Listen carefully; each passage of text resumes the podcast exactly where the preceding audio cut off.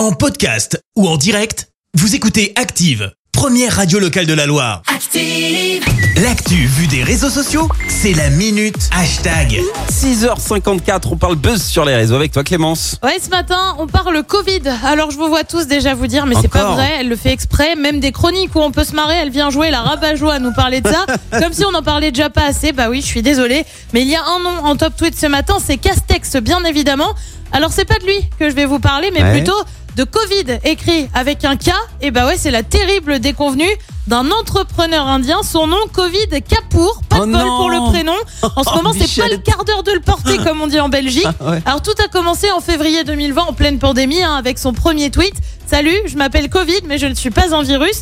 Forcément dès le début ça amuse la tweetosphère. Ouais, Alors ouais. pour info, un Covid en hindi ça veut dire un lettré ou quelqu'un d'éduqué. C'est pas vraiment super courant comme prénom. Ah en attendant, il continue ses tweets. Mes futurs voyages à l'étranger vont être drôles, écrit-il.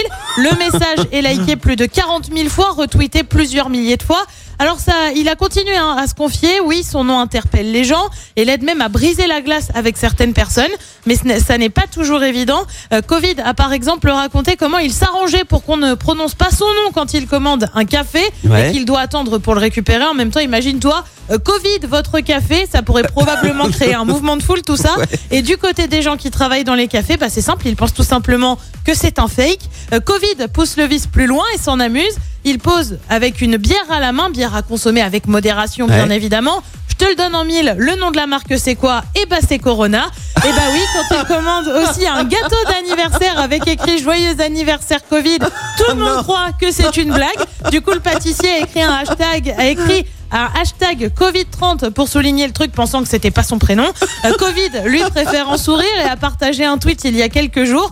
Je me sens un peu comme une célébrité maintenant. Tu Tu m'étonnes. Il espère désormais que toute cette notoriété est une incidence sur son entreprise. On lui souhaite hein, autant que ça serve à ce niveau-là. Ouais, et puis une bonne incidence du coup.